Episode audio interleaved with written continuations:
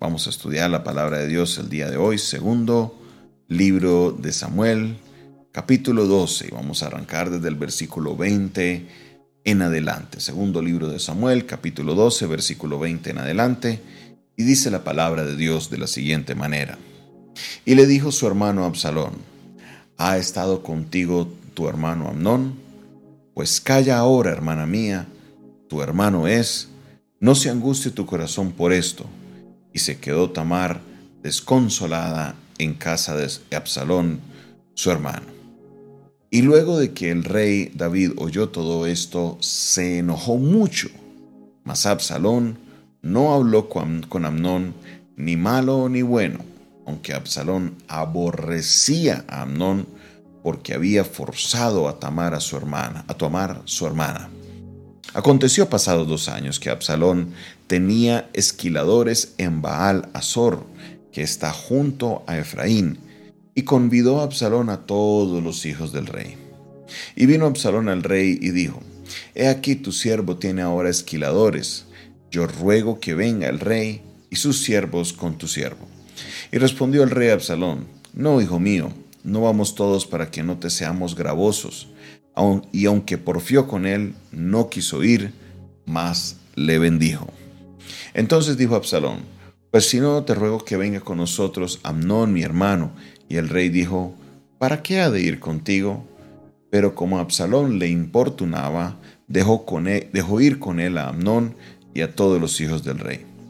Y Absalón había dado orden a sus criados diciendo, Os ruego que miréis cuando el corazón de Amnón esté alegre por el vino, y al decir, yo herida Abnón, entonces matadle y no temáis, pues yo os lo he mandado.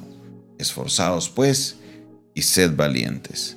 Y los criados de Absalón hicieron con Amnón como Absalón les había mandado.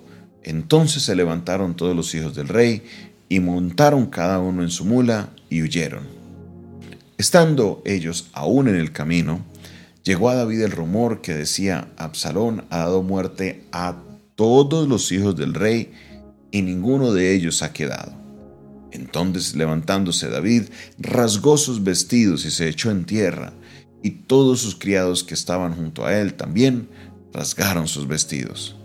Pero Jonadab, hijo de Simea, hermano de David, habló y dijo, no diga mi señor que han dado muerte a todos los jóvenes de los hijos, todos los jóvenes hijos del rey, pues solo Amnón ha sido muerto, porque por mandato de Absalón esto ha sido determinado desde el día en que Amnón forzó a Tamar, su hermana.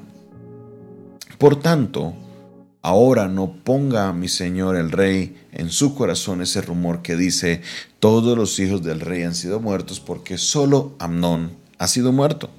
Y Absalón huyó, entre tanto, alzando sus ojos. El joven que estaba de atalaya miró y he aquí que mucha gente venía por el camino a sus espaldas del lado del monte. Y dijo Jonadab al rey, he allí los hijos del rey que vienen, es así como tu siervo ha dicho. Cuando él acabó de hablar, he aquí los hijos del rey que vinieron y alzando su voz, lloraron. Y también el mismo rey y todos sus siervos lloraron con muy grandes lamentos. Mas Absalón huyó y se fue a Talmai, hijo de Amiud, rey de Jesur, y David lloraba por su hijo todos los días. Así huyó Absalón y se fue a Jesur y estuvo allá por tres años. Y el rey deseaba ver a Absalón, pues ya estaba consolado acerca de Amnón, que había muerto. Amén. En esta hora de la mañana estamos observando la continuación de esta historia que empezamos el día de ayer con Amnón y Tamar, una historia que muestra las consecuencias de dejarse llevar por los deseos, de dejarse llevar por los impulsos, de dejarse llevar por, por, esas cosas que, que, nos hacen, que nos, nos llevan a pecar.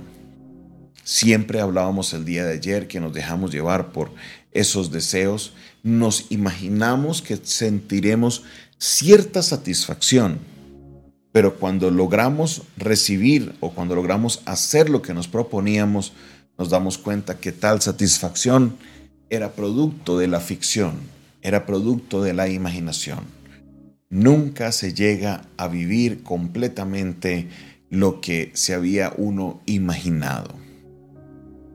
Esto es importante entenderlo porque cuando se hacen estas cosas por impulsos, no solamente no se recibe la consecuencia o no se recibe eh, la satisfacción que se pensaba recibir, no solamente una vez aborrece lo que uno ha recibido, sino que a veces eh, también estas decisiones siempre dejan consecuencias posteriores, siempre dejan situaciones por resolver.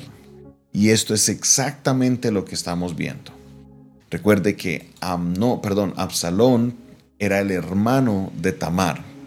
Y después de Absalón oír lo que hizo Amnón, su corazón se llenó de un odio, de un resentimiento impresionante porque era horrible lo que había hecho Amnón.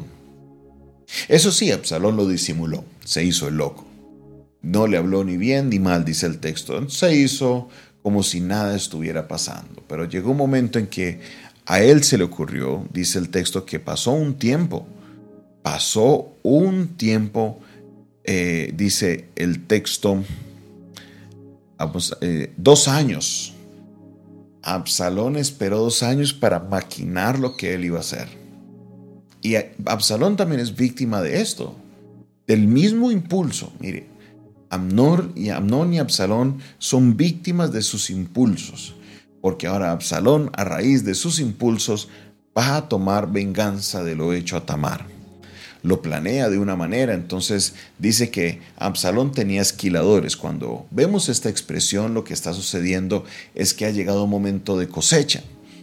¿Por qué esquiladores y cosecha? Porque el momento de esquilar era cuando las ovejas estaban con su lana preparadas para cortarle la lana y entonces la lana se vendía y se hacía mucha fiesta. Por esto él estaba haciendo ese banquete porque el momento de tener esquiladores era un momento de fiesta. Entonces él se maquina y dice, voy a invitar a toda mi familia para esta fiesta. Entonces voy a decirle a, a todos mis hermanos que vengan. Voy a invitar a mi papá. Yo sé que él no va a venir, pero voy a invitarlo para que venga. Esto es tan maquiavélico porque imagínese, Absalón planeaba matar a su hermano en presencia de todos los demás miembros de su familia, en presencia de todos sus hermanos. Era parte de su anhelo que todos vieran lo que iba a pasar. Y él les dice, mire, cuando veamos ya a Amnón que está como medio borracho, medio alegre, entonces yo les voy a dar la orden y ustedes van y lo matan. Enfrente de todos ni siquiera escondidas, ni siquiera por allá lejos, no, enfrente de todos, todo por un impulso de venganza. Vemos ahora el caso contrario, pero este caso es una consecuencia de una decisión que tomó Amnón por un impulso. Todo esto se podría evitar si Amnón hubiera dicho, no, esto no es lo mío. Señor, ayúdame con esto que me estoy sintiendo y me aparto. Pero no, al él tomar la decisión causa una consecuencia que es igual o peor hablándolo en tema de tragedia en la familia. ¿Por qué? Porque no solamente él mata a Amnón, sino que él tiene que salir huyendo y se queda tres años por fuera, huyendo y escondido de su familia porque él sabría que su padre David no estaría para nada contento. Mis hermanos, cada decisión tiene una consecuencia. Cada decisión tiene una consecuencia. Mire, a veces nos metemos en la casa, no es que yo tengo que comprar ciertas cosas, yo tengo que comprarla, yo tengo que comprarla y la voy a comprar, usted se deja llevar por ese impulso, pasa la tarjeta, pide plata prestada. Entonces cuando recibe usted lo que quería comprar, no recibes la satisfacción que esperabas, sino que a veces queda como ese vacío y muchas veces aborres, ay, ¿para qué metí la plata en esto? No, ahora esta carga y se vuelve una carga difícil, pero después de volverse una carga difícil viene la consecuencia.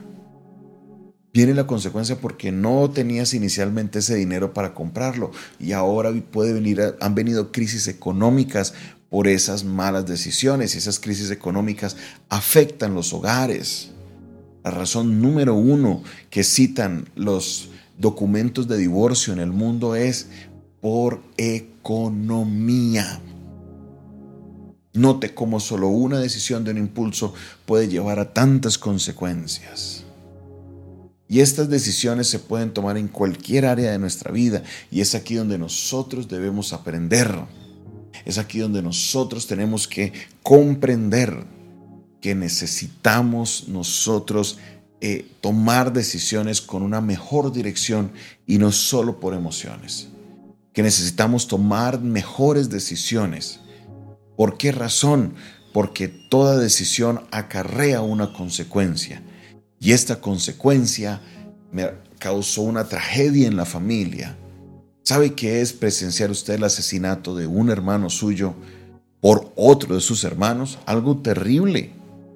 Pero Absalón tenía tanto odio que se dejó llevar. Y ahora él ahora sufría. Mire la cadena. Amnón se deja llevar por su sentimiento, le hace el daño a Tamar. Absalón como consecuencia mata a Amnón y ahora Absalón tiene que huir como consecuencia de lo que hizo. O se desencadena una cadena de eventos que afectan a muchas personas si solo Amnón se hubiera autocontrolado. ¿Cuántas veces te has hecho esa pregunta? Si solo yo me hubiera, me hubiera abstenido, si solo yo me hubiera controlado en ese momento, no estaría como estoy hoy.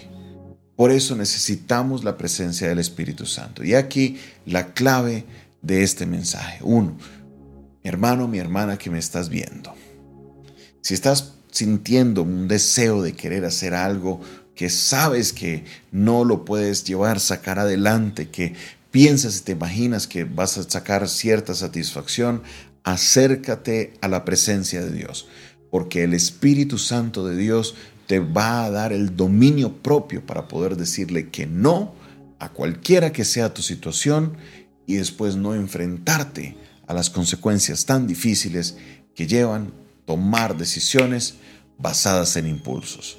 Pídele al Espíritu Santo que te guarde, que te ayude y que te dé el dominio propio y sé que el Señor te dará la victoria.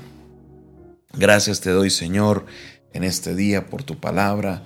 Gracias, Dios, porque vemos, Señor, la consecuencia de uno vivir, Señor, lejos de tu presencia, lejos de tu espíritu. Señor, ayúdanos para que cada día podamos acercarnos más y más a ti y poder no quedar tan vulnerables a nuestros deseos, sino poder tener dominio propio, ejercer ese dominio y poder, Señor, eh, no cometer errores tan difíciles. Ayúdanos, ayúdanos, Señor, porque necesitamos es de tu poder en esta hora. En el nombre de Jesús, amén y amén. Esta fue una producción del Departamento de Comunicaciones del Centro de Fe y Esperanza, la Iglesia de los Altares, un consejo oportuno en un momento de crisis. Se despide de ustedes su pastor y amigo Jonathan Castañeda, quien les invita para que usted comparta este video, para que usted se suscriba a nuestro canal, para que usted también le dé me gusta si esta palabra fue de bendición para tu vida y que también así puedas eh, compartir este audio que estás escuchando también con muchas personas. Dios te bendiga, Dios te guarde.